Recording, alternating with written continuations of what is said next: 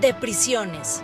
Es un espacio en el que se habla de la necesidad de sacar de la oscuridad a la cárcel, reconociendo su importancia en la dinámica social y su impacto en la construcción de condiciones de seguridad. Hablamos con expertos del fenómeno de la prisión y de propuestas de solución. Estamos seguros de que nunca habías pensado en todo esto. Hola, ¿qué tal, queridos amigos? ¿Cómo están? Buenas tardes. Les habla Luis Durán en su programa de prisiones que es, como lo hemos venido diciendo en muchas ocasiones, un lugar en donde se habla del sistema penitenciario del país y se dice lo que pasa y lo que no debe pasar. En esta ocasión eh, quisiera comentarles que desde que empecé este proyecto eh, siempre supe y pensé en personas que podían dejar de participar y no podían dejar de participar por sus conocimientos y toda su experiencia dentro del sistema penitenciario. Me estoy refiriendo a una gran amiga e invitada que hoy participa con nosotros. Ella es Saskia Niño de Rivera. Ella es eh, presidenta y fundadora de Reinserta, que es una asociación civil que se ha dedicado desde su origen a ver por los intereses del sistema penitenciario nacional. Hola Saskia, qué gusto, de verdad qué gusto me da que estés ahorita platicando con nosotros y participando en este podcast de prisiones. Con el gusto de estar aquí contigo, aquí en la, en, la, en la, en el caos total de la, de la cuarentena, pero con el gusto siempre, sabes que tienes toda mi admiración, mi respeto y feliz de ser parte de este, de este podcast. Muchas gracias. De verdad, eh, a ustedes les va a interesar mucho todo lo que Saskia tiene que decirnos. Es entre, en el medio es sumamente conocida.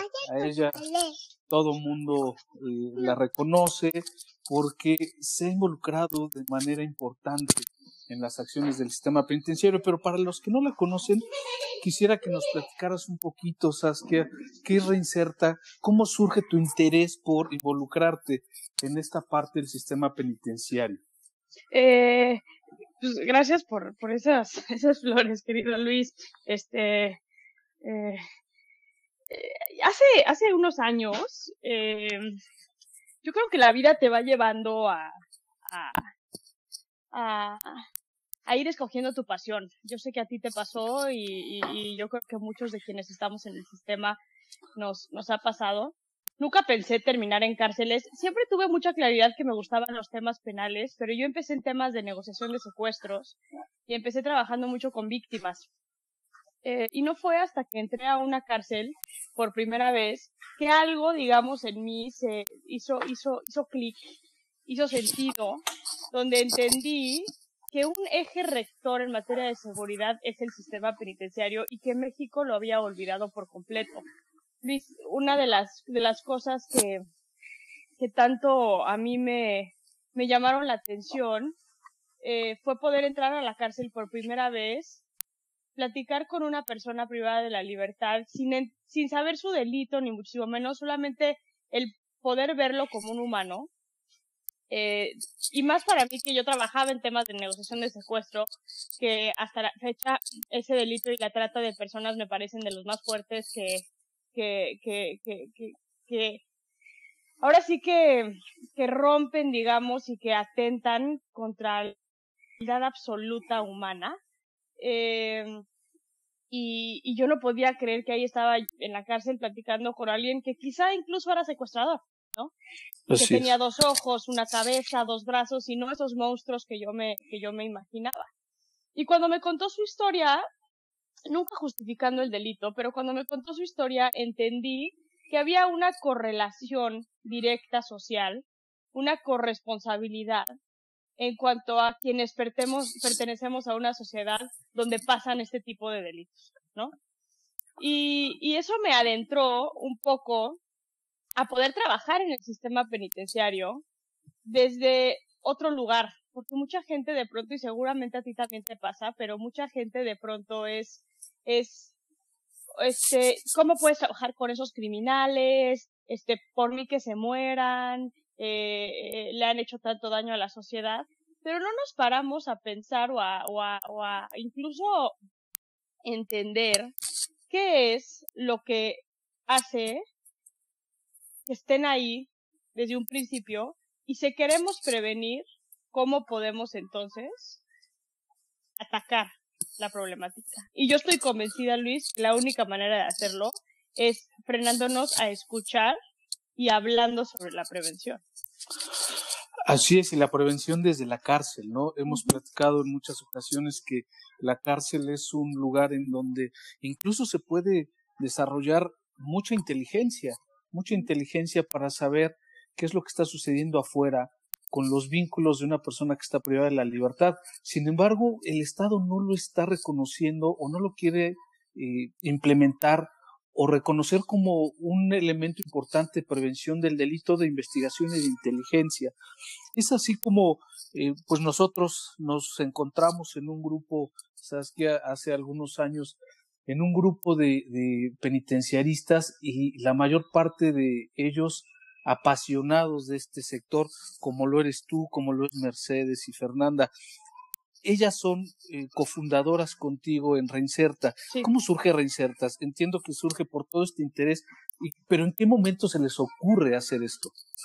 Es, es bien interesante lo que estás eh, planteando, Luis, eh, porque sí, hay que, ahorita mientras te escuchaba hablar, eh, hay que entender la cárcel como un reflejo directo de la sociedad, ¿no? Y tú y yo lo hemos hablado muchísimo. Eh, es muy fácil el decir, vamos a, meter a la gente a un, espacio cerrado con seguridad y olvidarnos de lo que pasa ahí. Pero cómo refleja lo que está pasando afuera aquello que tenemos en, en, en la cárcel. Cuando, cuando, fíjate que yo trabajaba en antisecuestros, Mercedes trabajaba en Províctima y Fernanda trabajaba en un despacho penal. Las tres con un interés obviamente en el gremio, eh, pero las tres como con esta idea muy clara que tiene que ver con que el fracaso del sistema penitenciario en México es el reflejo y la consecuencia directa del fracaso en materia de, de inseguridad en, en, en, en México. Tú no puedes hablar de reinserción social, Luis, el 75% de las extorsiones que tienes en tu país vienen de dentro de las cárceles. Si el 50% de los secuestros se gestionan desde adentro o se arman desde adentro de la cárcel. Yo algo que me gusta contar mucho es, yo cuando trabajaba en antisecuestro, me tocó sacar a una víctima de secuestro de un penal en Tamaulipas. A ese grado son los penales en, en, en, en nuestro país y la sociedad no se da cuenta, prefiere hacer caso omiso entonces, la creación de Reinserta viene con el interés puro de combatir la inseguridad en México por medio de la mejora del sistema penitenciario. Y es ahí donde empezó, digamos, este camino y esta lucha que no ha sido ni tantito fácil, porque como tú bien lo sabes, los, las, uh, los obstáculos, la corrupción, la impunidad que desafortunadamente rige nuestro sistema de justicia penal, eh, hace que, que, todo sea como, como, como más complicado, ¿no? Sí, y, y es un reflejo efectivamente de la sociedad. O sea, no nos interesa, no nos importa, no lo vemos y como no lo vemos, pues todo va siendo cada vez más complicado. Sin embargo, ustedes han recibido un eh, gran número de reconocimientos y premios a nivel nacional e internacional, eh, como este de Vital Voices eh, y otros. ¿Cuál, ¿Cuál de todos estos reconocimientos que te han dado te ha sorprendido más? Eh, ¿Cuál, ¿De cuál te sientes orgullosa, que entiendo que es de todos? Sin embargo, debió haber habido alguno que más te haya sorprendido recibir.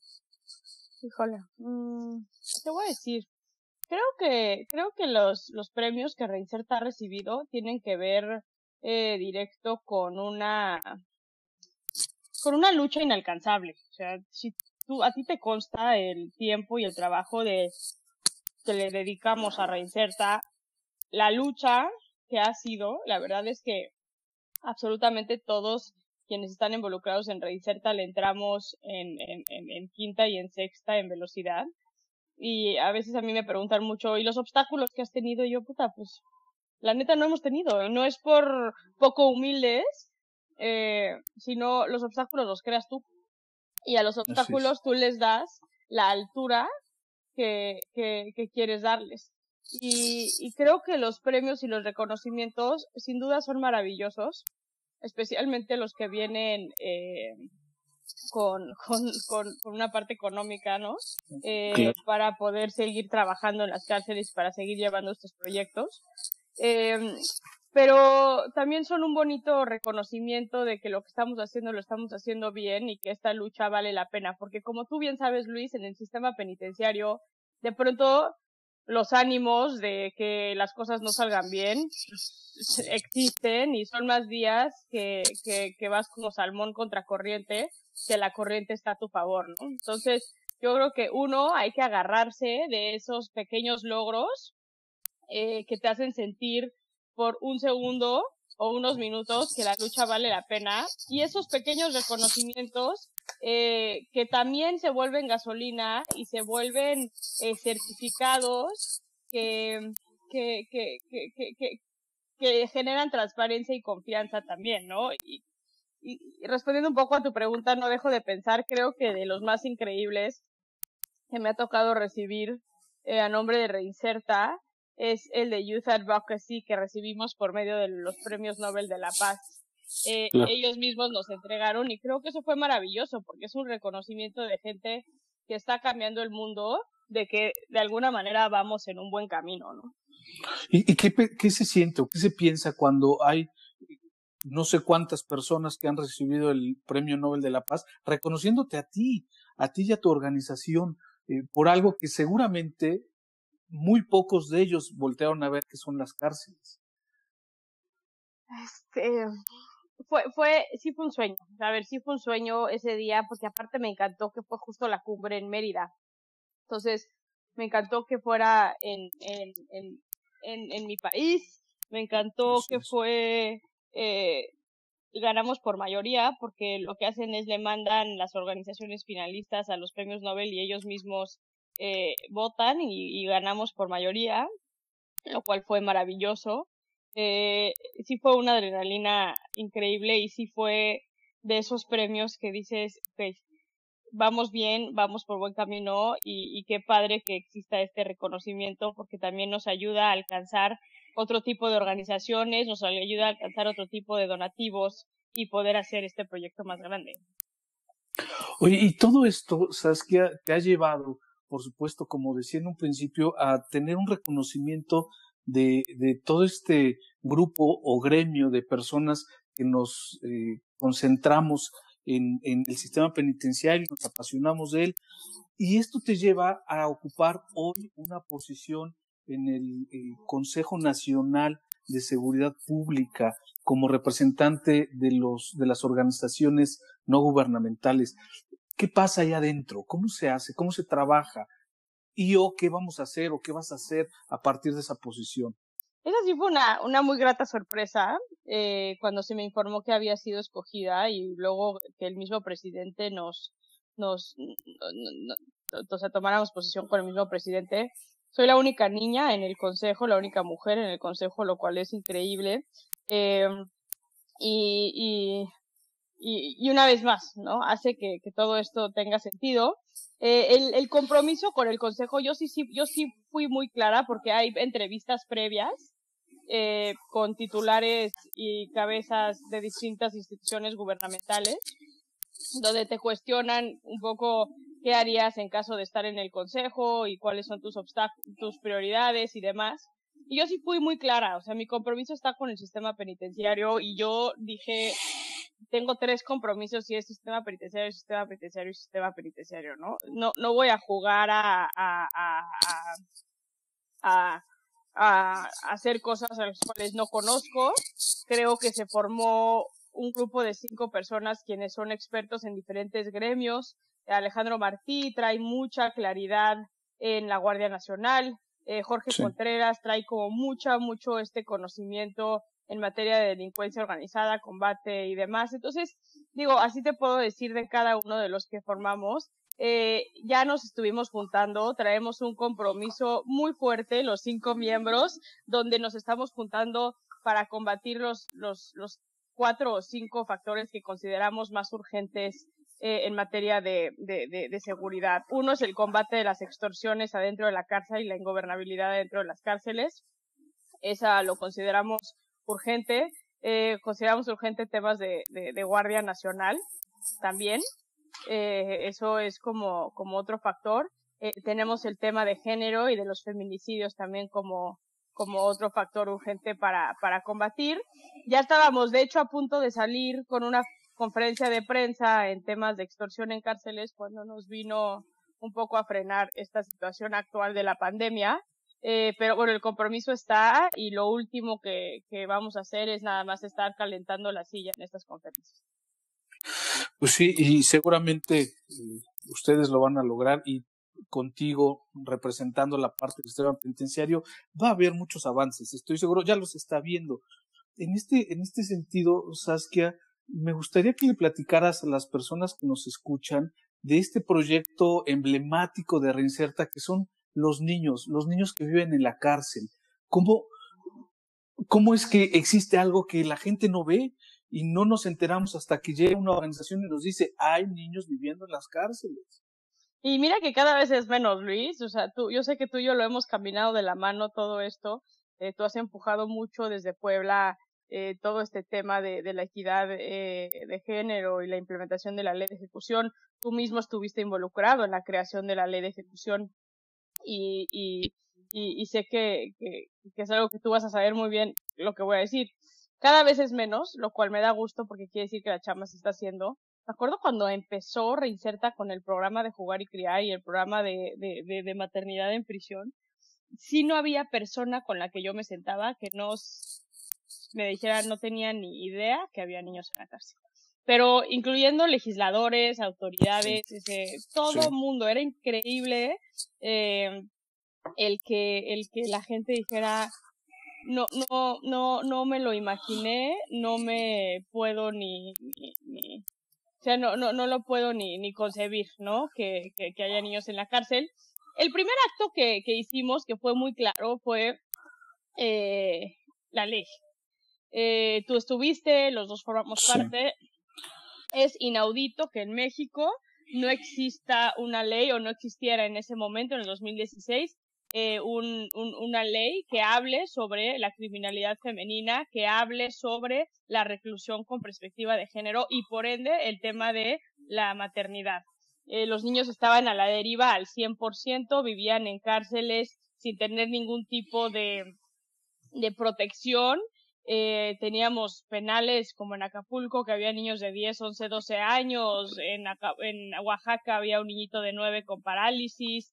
Este, en la Ciudad de México hasta los 6 años. En Tijuana parían y se las quitaban. Este, cada quien hacía un poco lo que quería y no estaba regulado. Y esto me parece gravísimo en materia de derechos humanos. Entonces, el primer acto que hizo Reinserta fue legislar y posicionar la ley que ya regula el 100% el tema de la maternidad en prisión. Y a partir de ahí, el camino que ha llevado Reinserta es este acompañamiento con los estados eh, eh, para que implementen la ley, pero también para salvaguardar y ser un poco como quienes vemos por el bienestar de los niños. No ha sido fácil, Luis, no ha sido nada fácil porque tú bien lo sabes que a veces trabajar con las mujeres privadas de la libertad eh, son mujeres que no necesariamente tienen todas las herramientas eh, emocionales o, o, o educativas eh, para velar por el, el, el, el, bienestar de los menores en todo aspecto. Y bueno, nos hemos topado y hemos tenido nuestras, nuestros, nuestros hasta aquí, ¿no? Eh, pero, pero bueno, hay que, hay que, hay que, hay que seguir, hay que seguir luchando por esta población. considero importantísimo que dentro del sistema penitenciario pues las luchas y las ganancias tienen que ir siendo paulatinas. Está tan corrompido el sistema, está tan, hay tanta impunidad en el sistema que pretender eh, eh, sacar adelante el sistema en su totalidad es completamente absurdo. Entonces, bueno, la maternidad y los adolescentes en conflicto con la ley es una de las prioridades principales para vencer. Sí, y eh, me imagino cuántas historias tan fuertes se pueden hablar en la cárcel, pero especialmente de las mujeres y los niños que viven con sus madres en prisión. Eh, ¿Te ha tocado ver seguramente cuando una señora sabe que dentro de ocho días su hijo cumple los tres años y tiene que ser eh, sacado del centro penitenciario, supongo que tiene que ser un gran sufrimiento para ella. No, no, no, no es. Y quién sabe qué pasa en la mente sabiendo que va a estar mejor afuera, pero a lo mejor ella pretende que se quede adentro, o a lo mejor piensa que va a estar mejor adentro. Muchos piensan que están mejor adentro, y, y, te voy a decir una cosa, la realidad de muchas cárceles, yo algo que batallo mucho, especialmente con las mujeres en Santa Marta, es, por ejemplo, ellas creen que Santa Marta es todo.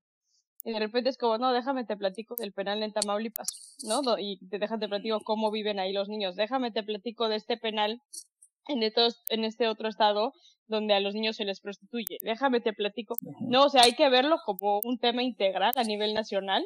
Eh, y, y, y, y, desafortunadamente no siempre estas mujeres, algo que nos hemos topado, que, que no es, eh, digamos, que algo que celebrarse, pero la verdad es que todos somos quien somos, Luis, por la educación y por las redes de apoyo y por la vida que hemos tenido, ¿no? Eh, quienes la hemos sufrido más, endurecemos más, quienes, eh, eh, quienes no, pues menos, quienes hemos tenido más redes de apoyos que otro, este, pues, ¿no? Eh, vas teniendo estas herramientas, digamos, psicoemocionales y psicosociales. Eh, y algo que pasa mucho en la cárcel es que las mujeres en prisión, pues no están en prisión de gratis, no tienen las historias más bonitas este, que se ha contado en el mundo. Al contrario, son y han sido todas víctimas de la sociedad en algún momento o de sus propias familias. Y sí saben que, que ese abuelito que las violó de chiquitas es el abuelito al que le tienen que mandar a su hija ahorita. Eh, o eh, el egoísmo absoluto de decir, pues sí puede estar afuera, pero prefiero que esté aquí conmigo porque pues a mí me da algo que hacer. Yo me acuerdo que cuando empezamos a trabajar mucho con las mujeres todo era cuando les preguntábamos, ¿y tú por qué tienes hijos en la cárcel? ¿O tú por qué? Porque a mí me ayuda mucho emocionalmente, porque a mí me da cosas que hacer, porque yo siempre quise ser mamá, porque yo. Y sí es interesante el cuestionar, ¿y el niño qué? Y esa es una de las cosas que hicimos en la ley, el, el, el, el, demarcar muy bien, el decir, se prioriza por sobre todas las cosas el bien superior del menor, no el de la mamá, ¿no? Pero sí te puedo decir que la separación es lo más duro que yo he vivido. Este, las primeras separaciones que hicimos, eh, porque en ese momento pues, los niños estaban más grandes, en Santa Marta tenían seis años, y ya sabían qué estaba pasando, ¿no? No, no, no eran bebés, este, y, y, y bueno, una gritadera, este, el niño agarrado de la pierna de la mamá, gritando, por favor, no, porque también sin entender, o sea, ¿qué le explicas a un niño de seis años? A ver, hay una cosa que se llama el Código Penal, que tiene una serie de acciones que son dañinas para la sociedad, y tu mamá cometió uno de esas, o presuntamente cometió una de esas acciones, por ende la sociedad la regaña y la castiga y la mete en este... Está muy complicado eso. Sí, sí, a ver, o sea, No, eso no se lo puedes explicar a un niño de seis años. Entonces también para el niño es, ¿por qué fregados me están a mí separando de mi mamá? O sea, aquí está mi casa, esta es mi casa, esta es mi mamá, aquí están todas estas mujeres que son mis tías, todos estos niños que son mis primos, hermanos, este, todo lo que te puedas imaginar. Y ellos no entienden esa separación, pero tampoco entienden las fallas que están empezando a tener en su desarrollo por no tener ese, ese alcance pleno a, a, a la libertad, ¿no? Entonces, es un tema bien fuerte, Luis, esa separación me parece de lo más duro que hay dentro de lo que hacemos en Reinserta es también promover mucho las medidas alternas a la pena. Creo que la criminalidad femenina y la reclusión con perspectiva de género en un país donde desafortunadamente predomina un machismo, hemos visto que los jueces no son exentos de esto. Y en vez de meterle arresto domiciliario a una mujer por robo simple, que tiene cuatro hijos y que está embarazada, por ejemplo, la meten a la cárcel. Que ahí sí me hace a mí pensar, ¿qué daño estamos haciendo más? ¿No? Quitándole a estos cuatro niños a su mamá o metiéndola a la cárcel. O sea, ¿cuál es este, no? Hay una balanza muy fuerte, pero los jueces, y bueno, esto es algo que tú lo sabes muy bien, eh, tienen poca visión en cuanto a la, a la, a la perspectiva de género y a las medidas alternas a la pena. ¿no? Sí, eh, precisamente en esta parte de la falta de eh, juzgar con perspectiva de género, nos arroja tantos datos de, de los jueces que no conocen la materia o aunque la conozcan son insensibles o culturalmente piensan de una forma específica en la que hay que castigar a la mujer por sobre cualquier cosa. Yo recuerdo cuando estábamos en la redacción artículo por artículo de la ley nacional, tú te empeñabas en decir que efectivamente eh, pues debe existir una consecuencia por una conducta delictiva, pero no necesariamente la cárcel y menos para mamás porque existe algo que se llama mal menor, ¿no? Vamos a, generar un mal, eh, eh, pero el, el que tenga menor impacto para, para las demás personas que son los hijos. Y por eso quedó establecido en la ley precisamente esta opción para los jueces, para que no necesariamente vean la cárcel como único recurso para una mujer que haya cometido un delito de esta naturaleza. Bueno, también eh, este, pues, habría que ver lo que pasa en su contexto, eh, en todo lo que la rodea, en todo lo que eh, ella está viviendo y su historia de vida.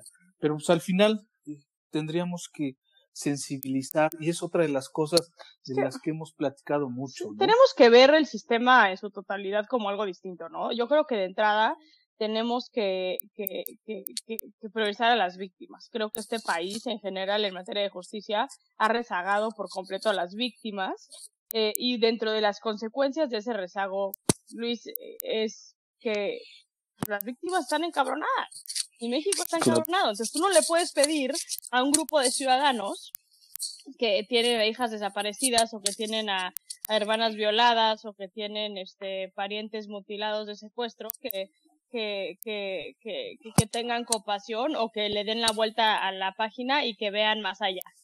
Entonces creo que tenemos que empezar por garantizar un estado de justicia eh, a las víctimas. Y teniendo eso, entender paralelamente que esto no se da por medio de la venganza. Y, y esa venganza es algo que desafortunadamente, y empezando por nuestros legisladores, se ha adoptado en Entre más lastime, entre más castigue, entre más peores condiciones, mejor para la sociedad. Sin darnos cuenta que eso está generando completamente lo contrario.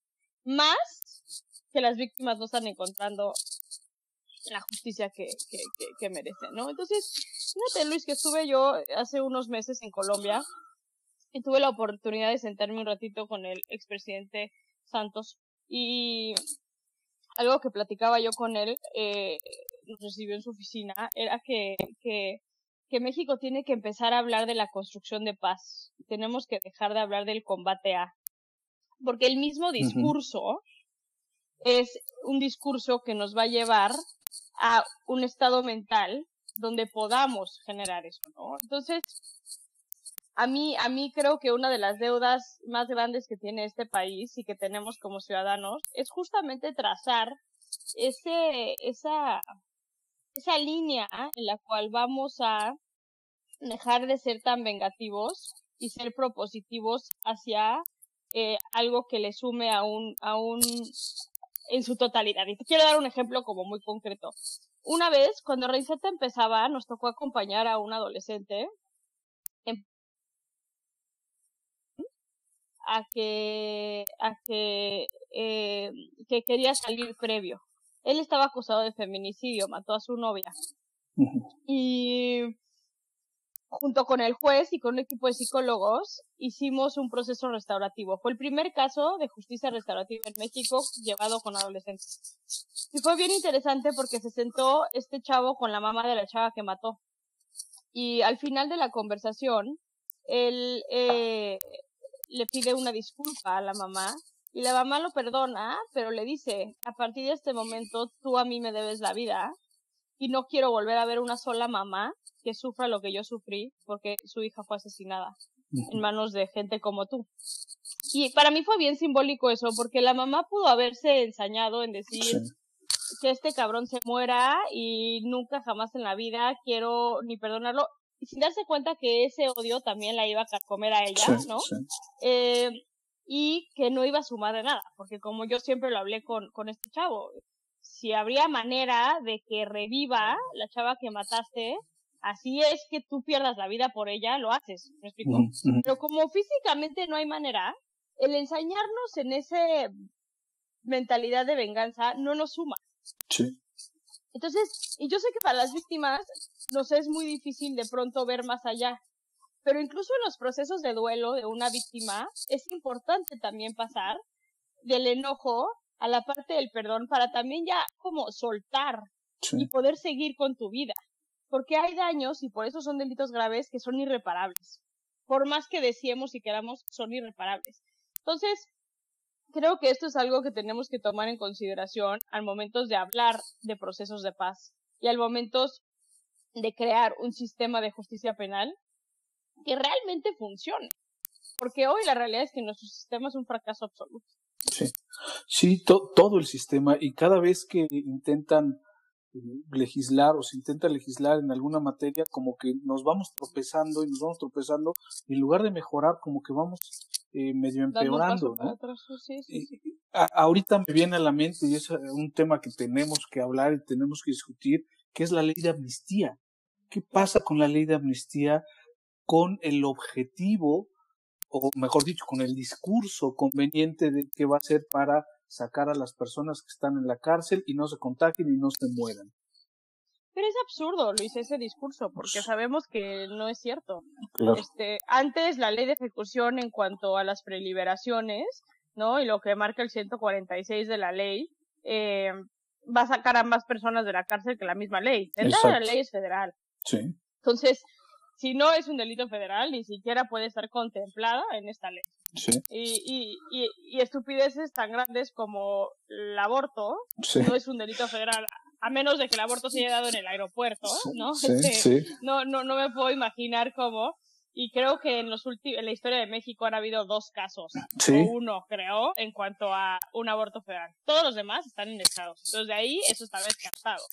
Eh, creo que el que sí podría beneficiar en federal es el tema de eh, narco, narcomenudeo, el tema de delitos contra la salud.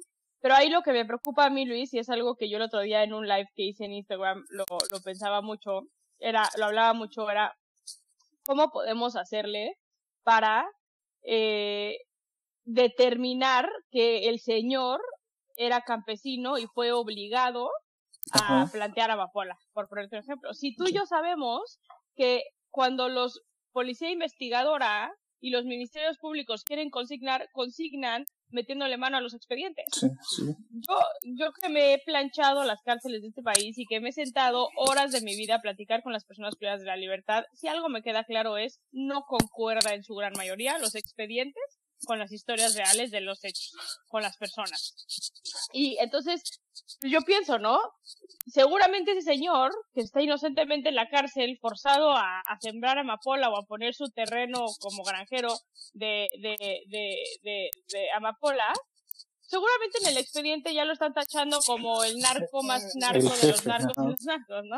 Este, entonces, también ahí va a estar interesante el que la ministra Olga Sánchez Cordero con este comitiva que va a hacer para determinar estos casos podamos se puedan ver de qué manera eh, eh, se puede hacer una revisión de estos expedientes desde un ángulo mucho más humano, ¿no? Sí, y ella con su visión eh, de actividad jurisdiccional, ¿no? Como, como juzgadora, ojalá, ojalá se logre así, porque también la ley, otra de las, de los errores de los que adolece es que establece un término de tres meses para constituir esta comisión y después la comisión va a tener cuatro meses para conocer de todos estos asuntos. Entonces estamos hablando de siete meses mínimo para que las personas salgan de la cárcel evitando la pandemia. Mínimo, mínimo. Y entonces, pues concluimos o caemos en la misma conclusión de que esto no va a ser para evitar la pandemia en las cárceles, tendrá otros fines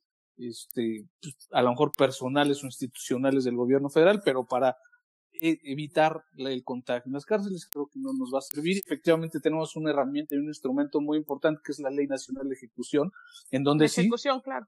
en donde sí se establecen con claridad las formas de alcanzar la libertad de manera anticipada. Que ahorita que hablabas de que has planchado todas las cárceles o muchas cárceles del país, ¿cuántas llevas más o menos? ¿Cuántas? 124. 124 federales y estatales, ¿verdad? De ambos, de ambos. Los federales las conozco todas. Oye, ¿y alguna, alguna que te recuerde algún un gran impacto porque digas, no, esto no puede ser peor y llegas y ves y dices, no, sí hay algo peor? No manches. Este, Puente Grande, en Guadalajara sí me, me pasaron como a un bar eh, que tenía como unos palos para las bailarinas exóticas. Sí. Eh, me ofrecieron una cubita. Eh, ya tenían ahí un área de pelea de gallos. Esa, esa, esa, esa, esa ha sido una cosa bien interesante. Eh, eh, híjole, es que tengo historias. En Zacatecas me recibió un Z en la entrada, eh, armado, armado con una K-47. Este. Puta, esta historia. Bueno, tú te sabes, de Chihuahua me tuvieron que sacar, ¿te acuerdas? Sí, sí. En Chihuahua me tuvieron que sacar a mí, a todo mi equipo, el gobierno federal a las 3 de la mañana porque eh, vimos con una red de manufactura de heroína en el penal de Aquiles Cerdán este, eso también fue durísimo. El Topo Chico, bueno, yo el Topo Chico me lo planté, este, de arriba para abajo, eh, en el, en el, en el topo, me corrieron del topo una vez, este, que seguía yo regresando al, al, al, Topo Chico, ahí hacían sacrificios humanos, tenían un área para hacer sacrificios humanos. Este. Una vez me confundieron por prostituta en un penal en la Ciudad de México y entonces los custodios íbamos a entrevistar, imagínate que íbamos a entrevistar a un interno eh, que estaba como el dormitorio VIP de uno de los penales en la Ciudad de México y este y íbamos María, Fernanda y yo y, y, y llegamos a ese dormitorio y los custodios nos preguntaban a quién van a ver y pues le dábamos el nombre y se reía y me decía no es cierto ustedes vienen a ver a X y nosotras no venimos a ver a este interno y se reían. Si está bien órale pásenle y, y ya, llegamos y también fue increíble un restaurante con botellas de alcohol los internos sentados en el restaurante con sus celulares hablando por teléfono, los familiares, y nosotros íbamos a ver al, al que funge de muchacha, digamos, de, de, servicio, este, de uno de los internos, eh, y por eso nos confundieron y hasta le preguntamos, estuvo muy chistoso porque le preguntamos a este, a este chavito, le dijimos, oye, ¿quién es este, este tal fulano que nos está confundiendo? Y era un, un agente de los Beltrán Leiva, muy duro, y nos dice, ¿pero por qué? Y le digo, luego es que nos confundieron, pensamos que venían, o sea, pensaron que éramos damas, este, exóticas que veíamos con él. Y todavía se rió y dijo, no manches, ustedes nombres y las que trae a él son guapísimas, no sé qué. Y yo, puta, y encima estamos pinches para estar prostituyéndonos en la cárcel. Uh, me dio mucha risa, pero, híjole Luis, he visto, he visto de todo, me ha tocado ver traslados, eh, de Nuevo León, ahorita con Eduardo Guerrero, eh, con un nivel de seguridad y de, y de, y de, y de control brutal. un, este un, saludo Eduardo, un saludo Eduardo y su, su fuerza para arreglar todo esto. Sí. Este, no, no, no, ese Eduardo Guerrero está rompiéndola en, en este país y es una lástima que las autoridades no lo estén viendo para meter mano dura. Lo que hizo en el Topo Chico y en Nuevo León es una cosa brutal. Sí. Eh, y me tocó vivirlo, o sea, a mí me tocó, o sea, Eduardo, las veces que han hecho traslados, no le tiembla la mano, me habla, nos tocó el primer traslado que movimos a más de 1100 personas de los penales en Nuevo León. Empezamos ocho y media de la noche y terminamos a las once de la mañana del siguiente día. Eh, eso, ese, ese día, Luis, te diría que es de los mejores días de mi vida, Ah. eh, desde mi lado profesional. Cuando vi el topo vacío. Cuando estaba yo a las 5 de la mañana parada en el dormitorio de mujeres, habiendo sacado a todas las mujeres y a todos los niños, con un custodio que apenas iba a amanecer, que me dijo, no puedo creer, llevo 30 años en el sistema licenciada y nunca pensé ver el día en que se cerrara el topo chico. Y el custodio empezó a llorar. No, fue una cosa, te lo cuento y se me pone chinita la piel porque tú bien sabes que ese penal era una cosa este, especial. Sí, sí, era, era justo la antítesis, ¿no? De, de la reinserción o de lo que tendría que pasar para la reinserción. Oye, ¿recuerdas cuando viniste a Tlisco? Sí, es, ándale, ese contigo, qué bruto, ese es otro. Fíjate que hoy en la mañana vi con unas fotos, a ver si luego las subimos. Sí. Eh, ese ha sido también de los penales más feos que tú cerraste aparte cuando estabas metido en el, en el, en el gobierno. Eh, pero ¿te acuerdas que se turnaban para dormir? Sí, sí. Por la falta de oxígeno que tenían. A ver si al rato, tengo aquí unas fotos, a ver si luego las subimos, este, Luis, porque eso también ha sido nivel topo chico de lo peor que he visto en mi vida. Sí, son, son condiciones de verdad infrahumanas. Eh, infrahumanas, infrahumanas. Cosas que no pueden ser, no deben pasar.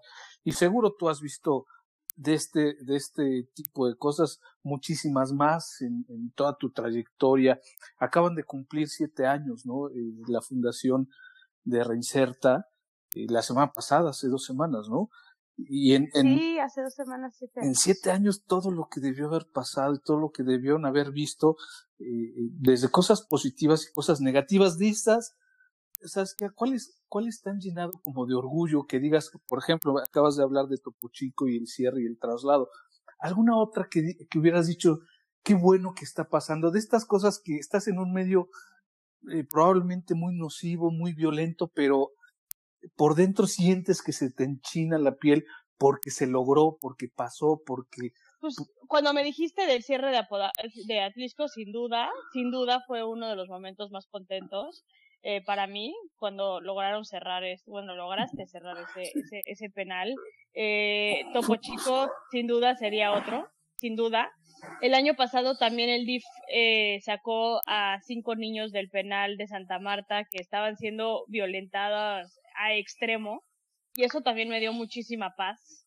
Este, dije, bueno, esto sí vale la pena cuando implementamos la ley de ejecución, especialmente el apartado de maternidad a título personal, me dio mucha ilusión, eh, mucha, mucha, mucha ilusión.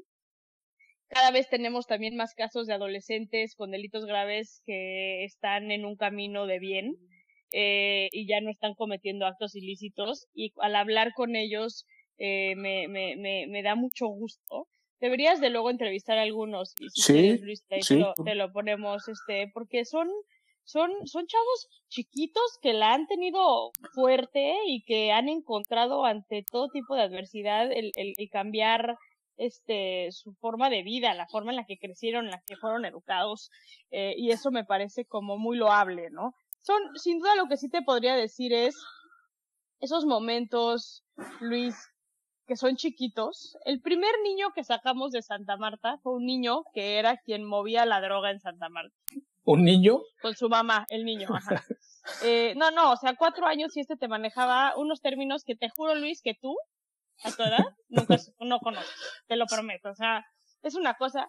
Y aparte me lo expulsaron de la escuela cuando salió de la cárcel porque iba, según él, a prostituir a las niñas de su salón, imagínate. Entonces les empezó a explicar lo que era el sexo oral y el sexo no sé qué, ya sabes. Y, pero a los dos años lo seguí viendo y a los dos años fuimos un día por él para llevarlo por un helado, él desde una casa hogar. Y algo iba yo hablando por teléfono, se me salió una grosería en el coche, la verdad me equivoqué y se me salió una grosería enfrente de él. Y él después se volteó y me dijo, esas palabras por, te pido que no las uses enfrente de mí, no sé qué. Y yo, órale, ya sabes, o sea, de, de niño narco a... Pero dije, puta, o sea, ese día también fue como, qué chingón, o sea, qué padre, qué, qué, no, y sí te puedo decir que son esos momentos, sin duda alguna, son esos momentos que hacen que todo, la lucha, valga la pena. Claro, claro. No son las grandes cosas, para nada. Son esos pequeños momentos, esas pequeñas vidas que se logran cambiar que hace que las cosas valgan la pena. Sí, y te tengo que preguntar, es que si, si tú crees en la reinserción, hay muchos del medio que eh, pues no creen en la reinserción, piensan que es un proceso que, pues, que no se va a lograr, no se va a alcanzar, que es una utopía. ¿Tú crees en la reinserción? creo en la reinserción con los ojos cerrados, eh, pero con los ojos cerrados. Este, creo en las segundas oportunidades, creo que todos, eh, el tema de los delitos también es relativo, ¿no? Este, cuántas, luego mucha gente me dice, yo he robado y no me han cachado. Este, eh, y esa persona puede que nunca vuelva a robar en su vida. Eh, yo, yo creo que los casos eh, entre más graves son más complicados, sin duda, pero yo tengo niños sicarios, Luis, que están 100% reinsertados en la sociedad. Entonces, a mí nadie me va a decir que la reinserción no es posible. Y está comprobada a nivel internacional que hay modos de reinserción para absolutamente todos los casos. Siempre y cuando se sigan eh, condiciones y, cuestiones que deben pasar, porque si no, si, si estamos en un en México es la utopía. En México es la utopía, la utopía absoluta. A ver, en México la reinserción no es que no se pueda, es que es inviable por las condiciones. Es así como llegamos al final de la primera parte de nuestra plática con Saskia Niño de Rivera, presidenta y fundadora de Reinserta. Quédate atento porque la próxima semana continuaremos con la segunda mitad de esta interesante y divertida entrevista. Gracias por escucharnos, quédate en casa.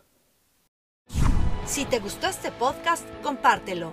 Búscanos en Facebook como de Prisiones y en Instagram de. Y si quieres escribirnos, hazlo a deprisionespodcast.gmail.com.